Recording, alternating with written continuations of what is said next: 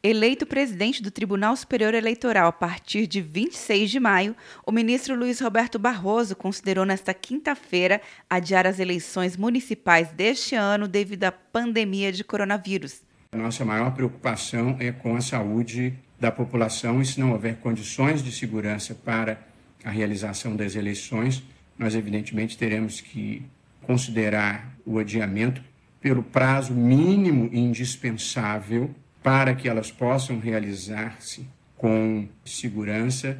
Barroso disse que o TSE não apoia o adiamento das eleições municipais para 2022. Nós não apoiamos cancelamento de eleições para que elas venham a coincidir em 2022. Todos nós consideramos que as eleições são um rito vital para a democracia e, portanto, assim que as condições de saúde pública permitam, nós queremos realizar as eleições. O ministro destacou que qualquer mudança no calendário eleitoral depende de aprovação do Congresso e disse que a Justiça Eleitoral mantém contato com a cúpula do Legislativo para fornecer um parecer técnico a ser considerado em conjunto com as circunstâncias políticas relacionadas ao adiamento. Barroso permanece no cargo até fevereiro de 2022.